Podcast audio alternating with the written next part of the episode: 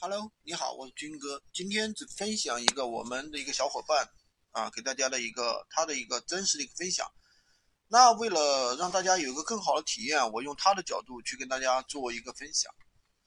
呃，他说：“大家好，我是一个普通又有点不一样的女孩。为什么说我普通呢？因为我和大多数九零后一样，每天拼命工作，只为了那碎银几两。不普通。”因为我是一个残疾人，我三十多岁，但是呢，其中二十多年在不断的跟病魔做抗争。看一下这张病历，也许未来一直会这样。这个病历上写的是这什么病啊？反正骨科的什么病，反正就是站不起来那种，我也看不懂。但是依然感谢这个最美的时代，让我遇到了互联网，遇到了。志同道合的一小伙伴，我是从一个只有月薪一千块钱的小助理，到现在月入三万，从没有存款到已经有存款四十万，一直伸手向妈妈要钱，我可以随便给妈妈钱，用了一年的时间，二零二零年十一月份，刚开始呢，我就有能力开始养家了。可能我从小的经历，我一直都认为金钱很重要。我十岁的时候生病，我妈当时一个月三百块钱，她赚的那点钱的速度，都比不上我看病花钱的速度。我们家的生生活很多时候都山穷水尽，吃了今天就没有明天。除了身体原因需要很多的医疗费用之外，没钱的滋味真的太难受了。因为我从小父母离婚，我妈一个人带着我看病上学，根本就负担不起这些花销，所以呢，我需要向我爸要钱，每个月都要来一场战争，哪怕是我亲爹那种手心向上的滋味，我真的是受够了。那时候一年的抚养费才一千多，一个月一百块钱不到的一个生活费。零九年和一四年，我两次手术，都是到手术的头一天晚上，才筹集到手术费。那种感觉快绝望了。零九年的时候，已经休克在手术台上，已经下了病危通知书。然而，当时亲戚朋友不会借钱给我们，为什么？因为怕我们还不起。我是在各种。白眼、鄙视、同情，一系列的眼光中成长起来。我比一般人更加自卑、敏感，同时也骄傲。我就是一个矛盾体。一直以来，我不怕吃苦，我不怕有事情做，就怕没事情做。手停就意味着口停。哪个月我没有达到自己的目标，就会焦虑。所以。我人生的爱好就是赚钱和美食，赚钱了，支付宝上的存款可以让我有安全感，美食可以增加我的幸福感。不怕有事做，就怕没事做，是我一直以来的一个状态。只是因为现在银行卡有钱，支付宝有额度，所以不再那么焦虑。我并不想庸庸碌碌的过日子。感觉总感觉世上走一遭，终要留下点什么。因为成长环境的原因，我比其他人更怕被人看不起。我记得很清楚，十三岁的时候，十三年幺三年的时候，我当时瘫痪了，没有办法自理。我妈妈早上起来把我放在椅子上坐好，只有等她回来的时候，我才能喝口水、上厕所。当时表妹在我家玩，我问你可不可以帮我倒杯水？她当时坐在沙发上玩手机，头也不抬的说：“你不知道自己去吗？”然后我鼻子酸了，就想哭，眼泪差点流下来，结果被我深深的憋回去了。到现在快十年了，我再也没有求过她让我帮过一丁一点。因为那感受真的是太深了，自己多么无用。那一刻，我无比清晰的看到，我是多么的被人看不起，因为我是一个没有价值的人。在那一刻，想要站起来的欲望真的是无比强烈，所以我一四年从轮椅上站起来，还做做康复的时候，我就在折腾互联网了，各种创业找兼职。但是因为什么都不懂，在这段时间是亏了钱的。有一段时间我真的非常内疚，不知道怎么面对我的母亲。以前在学校读书的时候，你学习好就可以傲视群雄。但是当你一旦走出了校园，踏入社会，其实最看不起你的，有时候不是你身边的人，有时候不是外边的人，而是亲人。折腾了两年之后，发现这个水真的太深了。所以就去跟一个大咖做了线上的小助理，当时的工资才八百块钱，后来涨到了一千，一直干到去年才辞职了。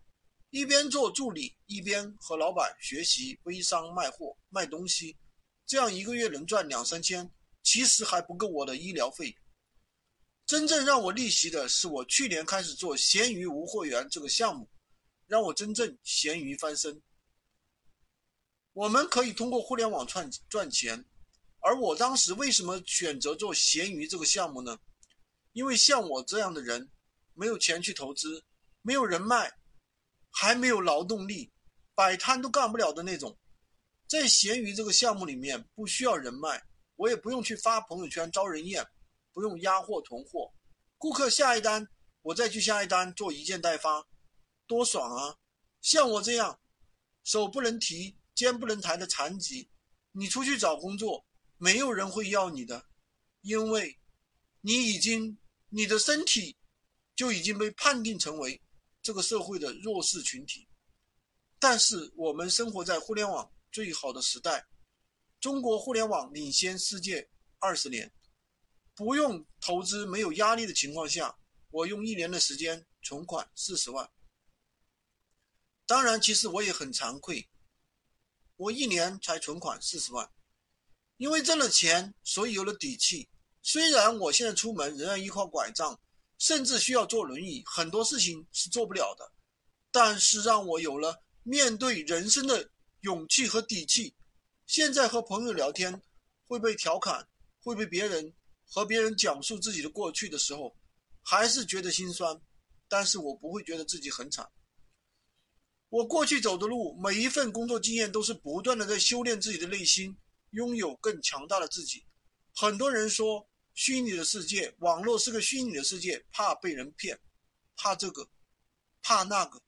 其实我也遭遇过这些，不能因为怕而不去尝试，又不是山顶洞人。讲完了我自己的故事，下面给自己分享一点干货。首先。所有来了解闲鱼的人，我希望大家在做之前对自己有一个清晰的认识。如果你搞不清楚为什么要做闲鱼、要做副业，甚至是创业，在以后的创业当中，你会被你自己的心态搞死。因为闲鱼它从来不是一个厚积一夜暴富的项目，它是一个积累的过程，厚积而薄发。当你在闲鱼上卖货的时候，你的身份是一个卖家，你是一个商人，你的定价是多少？你的利润空间是多少？